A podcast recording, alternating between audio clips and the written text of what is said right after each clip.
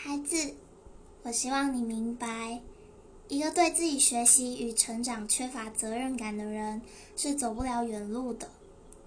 这是一个知名散文家简真他在《老师谁样见面》里前面的一句引言。然后那时候是我高中的时候吧，看到他算蛮晚期的作品。然后从那时候开始，真正是一个，呃，就是一个断点，开始思考做每件事情都思考自己为什么这么做，喜不喜欢这么做，做与不做的理由是什么，然后必须要付出什么样的代价。其实说真的，走远路不远路倒是还好，而是说，当你清楚自己每一个决定，然后自己到底怎么想的时候，你才会真正的能够快乐起来，然后喜欢你自己，喜欢你的每一个决定。